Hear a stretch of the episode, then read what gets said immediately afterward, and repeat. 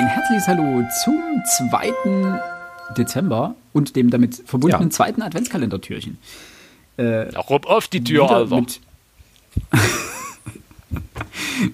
ich äh, bringe gleich ein Zitat ähm, aus meinem, äh, glaube ich, Platz 20, ähm, um den es heute gehen wird. Äh, du kannst doch nicht in einem Raum, in dem du selber stehst, mit einem Raketenwerfer feuern. Hinterher ist man immer schlauer. So, vielleicht hat äh, Max das erkannt, äh, wahrscheinlich. Nee, gerade tatsächlich klingelt nichts. Okay, du hast, du hast es aber, glaube ich, gelesen. Ich habe es So. gelesen. Ja, ich denke, du hast doch, eigentlich hast du gesagt, du hast es gelesen. Ich bin gespannt. Vielleicht habe ich es auch einfach Ja, nur schwach vergessen. Wahrscheinlich. War- Ich fand das Zitat so großartig, ich habe mich, hab mich so gefreut, aber das kann auch an einem anderen Punkt liegen, kommen wir dann noch dazu. Ja, ähm, herzlich willkommen zu unserem Adventskalender. Wir haben wie in der gestrigen Folge angekündigt, ähm, wer die nicht gehört hat, nochmal zurückspringen, die 20 Minuten sich anhören. Äh, Äh, Das würde bedeuten, dass du knapp sieben Minuten rausschneidest oder rausgeschnitten hast. haben wird. Dafür schon haben wirst. Oh, Futur 2. Mm, Genau. tasty. Das merkt. Okay, das wollte ich jetzt bloß mal, bloß mal so einwerfen. Zukunftsphilipp äh, macht das. Wird das gemacht haben. Wird es gemacht haben werden. Wahrscheinlich. Ja, stimmt, zu dem Zeitpunkt dann schon. Alter Schwede. Zeitreiseromane habe ich, doch, habe ich einen drauf. Äh, kommen wir dann nochmal drauf zu sprechen. ja, es geht um unsere Top 20 oder Top Lieblingsbücher. Und wir steigen heute ein mit äh, Platz Nummer 20. Und ähm, ich denke mal, Ene Mene Miste, Alex äh, fängt an mit seinem. Ich soll anfangen. Da kommt ihr nie drauf, was es ist. Franka Potente 10 gefühlt 200 Millionen Romanen, die bisher erschienen sind. von John Steinbeck. Von nein, nein, nein. Entschuldigung, Ähm. Janne, es war nur die Hälfte, das andere war John Irving. Oh Gott, ich übersteuere schon wieder, weil ich ins Mikro lache. Das ist krass. Ging eigentlich. Nein. Meine Nummer 20. Äh, niemand Geringeres als. H.G. Wells ver äh, verbirgt oh. sich dahinter. Und zwar die Insel des Dr. Moreau. Krass. Oh. Ja, es war das insgesamt dritte Buch, was ich von ihm gelesen habe, nach Die Zeitmaschine und Krieg der Welten. Äh, ich kannte von beiden äh, Büchern vor, äh, zunächst die Filme, habe mir deswegen die Bücher geholt, war von den Büchern Zeitmaschine ein bisschen enttäuscht, Krieg der Welten noch enttäuschter. Aber Wells hat einen ziemlich coolen Schreibstil drauf. Ähm, und wenn man sich im Hinterkopf behält, dass der die Bücher gewissermaßen ich sehe gerade, ist das zweitälteste Buch von 1886, äh, 96 hat er äh, die Insel des Dr. Moreau geschrieben. Und auch die anderen Bücher sind ja in dieser Drehe. Ähm, das ist das, ich behaupte mal, ähnlich einflussreich wie ähm, Jules Verne. Das ist Science Fiction, das ist Horror würde ich die anderen Bücher eher weniger bezeichnen, aber die Insel des Dr. Moreau, das ist halt wirklich richtig klassischer Schauerroman im Science-Fiction-Stil. Ähm, unglaublich interessant zu lesen. Ähm, für mich fast schon schockierend, dass der eben um die Jahrhundertwende sowas in Anführungszeichen krasses geschrieben hat. Also das ist hier, weiß Gott, kein Buch für Zartbeseitete. Ähm, nicht im Sinne von Gewalt verherrlichend, aber, äh, Gewalt verherrlichend, gewalttätig, aber rein von der Idee her. Ähm, das Buch handelt äh, eben von dem Dr. Moreau, beziehungsweise von der Insel des Dr. Moreau, klar, der dort Experimente durchführt und ähm, Tiere versucht gewissermaßen menschlich heranzuzüchten. Und das wird ziemlich explizit beschrieben. Und mehr möchte ich über das Buch gar nicht verraten. Es ist auf alle Fälle für jemanden, der, ich sag mal, auf gute Schauerromane steht, zweifellos ein kleiner Tipp. Und ich weiß nicht, habt ihr was von dem, von dem schon mal Nein. gelesen? Äh, die Zeitmaschine. Und ich war ähnlich enttäuscht wie Zeitmaschine. Okay, kanntest du den Film vorher? du. Äh, puh, kann ich gar nicht sagen. Ob Kannst ich nicht sagen. Ich habe den auf jeden Fall schon mal gesehen, aber ich kann nicht sagen, ob ich den davor oder danach gesehen habe. Ähm, aber ich war vom Buch auch mehr oder weniger enttäuscht, weil Es hat, es hat mit dem Film, mit, eigentlich mit beiden Filmen, wenn man es ja genau nennt, ähm, mit dem, mit dem zweiten schon gar nicht, mit dem ersten, mit Charlton Heston, glaube ich, der hat damit gespielt, Mhm. bisschen, äh, bisschen weniger. Ich muss jetzt zugeben, ich weiß gar nicht, ob äh, die Insel des Dr. Moreau verfilmt wurde. Puh, ich, das kriege ich mal noch raus. Wenn ja, ist das nämlich auf alle Fälle auch ein Film, den ich mir angucken will. Es gibt auf jeden Fall eine Comic-Adaption davon. Eine Comic-Adaption? Ja, okay. die ähm, ist nur, kommt nur so semi-gut weg in den ähm, Kritiken. Aber die ist relativ teuer okay. ähm, und relativ kurz. Aber nicht, in, nicht inhaltlich, oder? Sondern eher ähm, qualitativ. Nee, die, die Zeichnungen etc. sind ganz cool und auch das, ähm, die Stimmung, das, die das Artwork rüberbringt. Aber es ist relativ kurz gehalten. Sind, glaube ich, nur 100 Seiten oder sowas. Und es ist letztendlich eine Adaption. Also man hm, okay. ist eine versuchte Interpretation. Nicht wie die ähm, von Gu Tanabe heißt der, glaube ich. Ja, klar. Der die ähm, Bücher von H.P. Lovecraft oder beziehungsweise die Geschichten von H.P. Lovecraft äh, illustriert hat. Okay. Der hat das äh, besser eingefangen, finde ich. Aber ob es, wie gesagt, verfilmt ist, weiß ich nicht. Ähm, tatsächlich, die Insel des Dr. Moreau habe ich noch nicht gelesen. Ähm, wollte ich aber mal tun, weil du da so von geschwärmt hast. Auf jeden Fall. Also, wie gesagt, das ist, ähm, weil du jetzt den, den, den, den Lovecraft angesprochen hast, ähm, ist ja auch im, im, im Stil eines, eines ähm, oh Gott, wie hieß er, Poe. Mhm.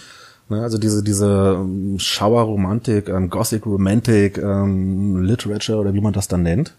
Da passt er auch voll rein. Wie gesagt, es ist unglaublich faszinierend. Das Buch ist mittlerweile über 120 Jahre alt. Ähm, traut man den Leuten nicht zu, was die damals geschrieben haben. Das ist halt so schöne Literatur, ne? Zum Teil ist die wirklich zeitlos. Ja, ja, ja. Und äh, Wells, wie auch Lovecraft, wie auch Edgar Allan Poe, wie auch ähm, Jules Verne, das sind ja letztendlich die Wegbereiter der modernen Genre wie Horror und Science Fiction und Fantastik letztendlich. Das ist ja, genau, und der, der Einfluss hört ja nicht bei diesen ähm, Literaturgattungen auf, der geht ja auch über andere Literaturgattungen hinweg. Ja. Und ich weiß gar nicht, ob die damals Bestseller waren. Das würde mich gar nicht wundern. Und sicherlich schon viele, viele Generationen auch vor uns, die das schon gelesen haben, die da vielleicht auch schon ein bisschen sich gegruselt haben. War es schwer, das äh, bei, als deine Nummer 20? Also war, hättest du ihn eher weiter oben eingeordnet oder hat das nur knapp in die Liste geschafft?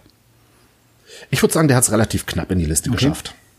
Ähm, letzten Endes, wenn ich sogar ehrlich bin, fast schon, weil er mir ein bisschen leid tat, wenn er es nicht reinschafft. Und ich habe aber auch bewusst jetzt äh, Zeitmaschine und, und Krieg der Welten war klar, das kommt nicht rein. Ähm, so toll ist das nicht. Aber das war so ein Buch, was mich doch wirklich sehr fasziniert hat. Und ich glaube, das war der Grund, warum es letztlich dann doch mit reingenommen wurde. Okay. Max? Mhm. Grüß Gott. Es ist übrigens dreimal verfilmt worden. Ui. Ich hatte gerade noch äh, recherchiert. Die Insel des Dr. Ähm, nämlich okay. genau 1932, ähm, 1977 mit Burt Lancaster als Dr. Moreau und 1996 okay. mit einem sehr bescheidenen Erfolg mit Marlon Brando als Dr. Moreau äh, Val Kilmer als Montgomery und David Thewlis als Erzähler. Val Kilmer, als er noch nicht okay. war? Ich habe keine Ahnung, also in den sechs, äh, 1996, da muss es mit Marlon Brando schon Richtung Ende gegangen sein. Deswegen hat es auch gepasst, ihn als Dr. Moreau. Gut, gut möglich. Mein Buch ist tatsächlich das älteste meiner Liste. Ähm, ich habe es im vergangenen mhm. Jahr im Adventskalender schon mal vorgestellt. Da habe ich mich aber mehr auf den Inhalt fokussiert, deswegen ist es jetzt sinnvoll, warum habe ich es mit reingenommen. Die Rede ist von dem großen lutherischen Narren von Thomas Morner. Angeber. Ah, okay. Den ich auch heute tatsächlich mal in den, meinen Unterricht eingebunden habe. Meine Schüler haben sich sehr darüber gefreut, dass äh, Luther auf dem Bild, das ich gezeigt habe, ähm, kopfüber auf eine auf einer Toilette beerdigt wurde und Katzen das Begräbnislied singen. Ähm, ja, Siebtklässler musste abholen, wo sie stehen, klar. Ähm, bei, bei Katzenbegräbnissen. Bei Katzenbegräbnissen. Nee, wenn Menschen auf dem Klo landen, Kopf über, das finden die funny. ähm, es ist lustig, wie sich der Humor verändert hat über die letzten 500 Jahre die Grundidee ist. Du meinst Pipi-Kaka-Humor? Richtig, ist, ist das neu. war, ja, früher haben sich da erwachsene Männer mit, mit rumgeschlagen, heute sind es die Siebtklässler und Sechstklässler, die man mit sowas abholen kann. Ähm, und wahrscheinlich die Comedians Deutschlands, die ganz großen Hallen voll machen. Ähm, in jedem Fall ist es Thomas Murners antireformatorische Reaktion auf Martin Luther. Und warum ist das Buch so cool?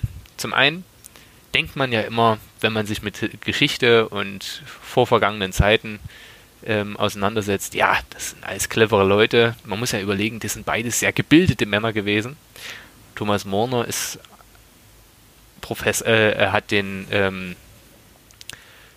ja, ich habe den Titel vergessen, einen ganz wichtigen Titel gehabt, der dafür spricht, der nur vom Kaiser verlieren, verliehen wird, dass er ähm, lehren kann an allen möglichen Stellen. Ähm, und gerade dieser Mann formuliert eine fast 5000 Verse lange Geschichte, die einfach nur gemein ist. Und schlicht und ergreifend polemisch. ähm, und das macht Spaß. Vor allem, weil sie einen Zugang zur Reformation schafft über Reformationskritik. Was haben andere Menschen darin gesehen? Und das war auch heute mein äh, Einstieg dazu, wie ich da dazu gekommen bin, das überhaupt im Unterricht einzuflechten, nämlich wir gucken mal von der anderen Seite, was fanden denn Leute schlimm an oder schlecht an Luthers Ideen, ähm, um halt darauf zu kommen, na, was will der Mann eigentlich? So, das ist die Grundidee. Das heißt also, es verbindet extrem kreative Ideen. Das Buch ist völlig kontrafaktisch. Der schreibt Luther eine Tochter zu, die er, also sein, sein imaginiertes Ich im Buch, wo er sich selbst als Katze darstellt, weil das immer alle Bösewichte aus seiner Sicht mit ihm gemacht haben, äh, die er heiratet und dann verstößt und Luther stirbt. Das, all das passiert ja im echten Leben gar nicht. Aber er macht das einfach auf, weil das in seine Story passt. Und das ist ein so wirres, aber grandioses Meisterwerk, dass ähm, die Auseinandersetzung damit absolut gewinnbringend ist für jeden. Und ich mich jedes Mal, wenn ich wieder reinblicke und wieder mal ein paar Verse lese, mich freue, wie ein einzelner Mann so viel Hass im Leib getragen hat, dass er sich so über einen anderen geäußert hat und sich eine so grandiose und verzwackte und vertrackte Geschichte sich überlegt hat, um denjenigen fertig zu machen. Und die heute noch gelesen wird? Tatsächlich eher weniger, tatsächlich. Also der, im Studium bei einigen Jahren, da ist sie auch noch relevant und sie gilt als wirkliches Meisterwerk ähm, dieser Zeit.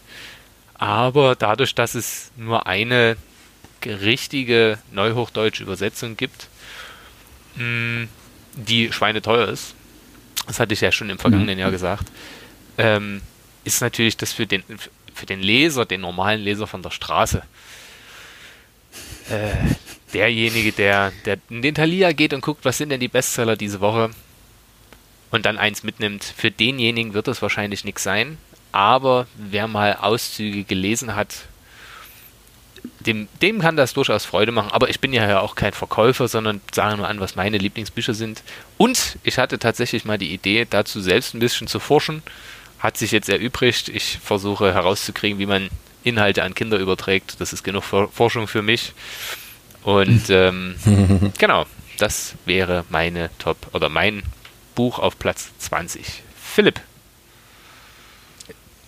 Ähm, ich äh, falle jetzt ein bisschen ab. Also nach dieser Hochliteratur hier äh, geht es bei mir wahrscheinlich etwas äh, da nieder.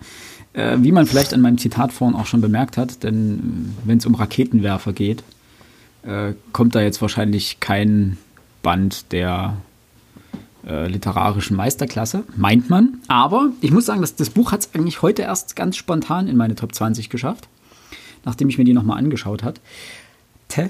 Äh, und zwar geht es um Marc-Uwe Klings Quality Land. Ah, sheesh. Okay. Ich habe das Zitat ja. Ähm, das Zitat kam aus dem zweiten Teil. Ähm, ich muss sagen, das Buch, und deswegen ist es in meiner Liste gelandet, ich habe lange nicht mehr bei einem Buch so laut lachen müssen. Und vor allen Dingen auch so oft. Und Marco Kling kann unglaublich gut mit Sprache umgehen.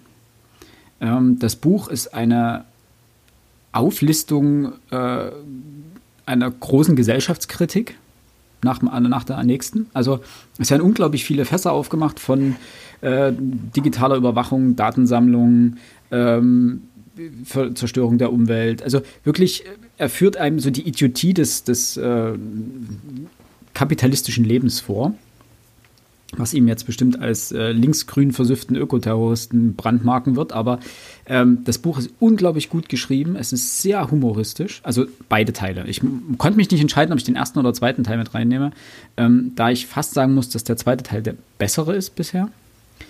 Äh, ich bin aber mit dem zweiten noch nicht ganz fertig, deswegen kann ich das noch nicht ganz sagen. Aber auch der erste Teil hat mich alleine schon komplett abgeholt, nachdem er am Anfang ein bisschen einen schweren Start hatte. Also die erste Hälfte des Buches ist wirklich ein bisschen ähm, da kommen noch nicht viele Pointen. Da baut er erstmal diese ganze Welt auf. Und dann im zweiten Teil ähm, bezieht er sich immer auf das, was er im ersten Teil angesprochen hat. Und dann, äh, dann zünden auch die, die Gags. Ähm, aber wie gesagt, ich habe lange nicht mehr bei einem Buch so viel, so viel lachen müssen und mich so gefreut, es äh, in dem Fall zu hören, weil ich habe es beide äh, höre ich als Hörbücher, äh, die von ihm selber gelesen werden und er, er liest einfach so unglaublich gut. Also da merkt man einfach seine Vergangenheit als Poetry Slammer. Er ist einfach, was das angeht, einwandfrei, also fast untoppbar. Und ähm, das Problem, was ich in dem Buch ein bisschen sehe, ist, dass es nicht zeitlos sein wird. Es ist eine, es ist eine Gesellschaftskritik oder eine, eine Zeitkritik, die jetzt gut funktioniert und die vor allen Dingen äh, bei unserer Generation sehr gut funktionieren wird, weil wir die Anspielung erkennen. In 50, 60 Jahren gibt es jemanden und der wird sagen, pff, ist überhaupt nicht lustig, verstehe ich nicht. Also, ha, was ist denn daran witzig? Wobei man sagen also, muss, ähm, das wird so ein Buch sein, wo, wo dann die ganzen Intellektuellen die ganzen Anspielungen kennen. Die Historiker werden die Anspielungen vielleicht verstehen. Ja, da spielt auf das an und ich verstehe es. Ähm, mhm. Das wird ja, genau. tatsächlich genau. ganz, ganz ulkig werden, denke ich. Weil es eben wirklich von den popkulturellen Anspielungen lebt. Lebt. Genau. Aber du musst halt diese popkulturellen Anspielungen auch noch mitnehmen. Ansonsten, wenn du damit nichts zu tun hast und damit nichts anfangen kannst, du musst, ich würde jetzt nicht sagen tagespolitisch äh, auf dem Laufenden sein, aber ähm, du musst am gesellschaftlichen Puls der Zeit irgendwie teilnehmen, um seine ganzen Anspielungen zu verstehen und auch darüber lachen zu können und das auch mitnehmen zu können. Das würde ich so unterschreiben. Alex, du wolltest einhaken? Du würdest, Nein, nein, ähm, du würdest also sagen, volle Empfehlung.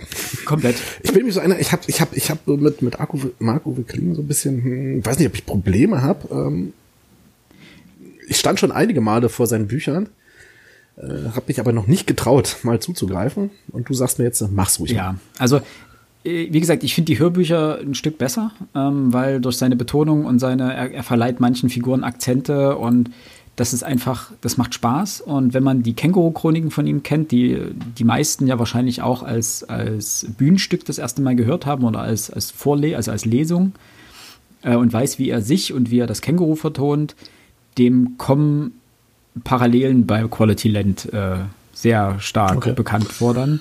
Und das macht einfach viel Spaß. Also es, wie gesagt, ist, das Buch lebt auch ein wenig davon, dass es gelesen wird, wie er es gelesen haben wissen möchte, gelesen wissen möchte. In der Hoffnung, dass ich jetzt richtig aufgepasst habe. Ähm, es gibt von dem Buch wohl, sehe ich nämlich gerade, zwei Versionen. Ja, von dem ersten Teil. Äh, Hast du beide gelesen? Nein. Ähm, ich habe, Nein. ich glaube, die Lesung ist der, die, die, die helle Edition. Ähm, mhm. Die unterscheiden sich letztendlich, glaube ich, in der Werbung, die geschaltet ist. Das ist völlig korrekt. Ist richtig, ne? Genau, okay. Denn es ist ein Buch, in dem äh, Werbung vorkommt. Nach einem Kapitel oder auch mal zwischendrin gibt es eine Werbeanzeige, die geschaltet ist. Und je nachdem, ob man die helle oder die dunkle Version hat oder Edition hat, äh, bekommt man andere Werbung vorgesetzt. Und äh, hat die Werbung was mit dem Buch ja. zu tun? Also sie hat was mit der Welt des Buchs okay. zu tun. Und die Werbung ist, ist durchaus ist, ist ein schöner Gag. Und was man aber fairerweise sagen muss, ist egal, ob man die helle oder die dunkle Edition hat. Glaube ich, ganz am Ende gibt es einen Code ähm, oder einen Link, äh, wo man sich sozusagen die Werbung des jeweils anderen Buches anschauen kann. Also man muss das Buch nicht zweimal okay. kaufen, um sozusagen den kompletten Inhalt mal lesen zu können. Und es ist jetzt auch nicht so relevant, dass du den Plot nicht verstehst, wenn du die Werbung nicht hast. Also die Werbung hat mit dem eigentlichen Plot eigentlich nicht viel zu tun. Und vom zweiten Teil okay. gibt es, glaube ich, keine zwei Versionen, wenn ich das. Das ist auch richtig. Also, also von mir klar, klare Empfehlung. Also, wie gesagt, ich habe so unglaublich viel Spaß mit dem Buch gehabt. Aber, und deswegen hat es in meine Top 20 geschafft. Okay. Gut, hätten wir den äh, das zweite, nein, das doch genau, das zweite Türchen erfolgreich gefüllt. Wir hoffen, es hat euch gefallen äh, und dass wir euch morgen wieder hören. Dann kommen wir zu unserer Top 19. Richtig. Korrekt. Mhm. Dann einen äh, schönen 2. Dezember. Bleibt gesund und bis morgen. Tschüss. Ciao. Tschüss.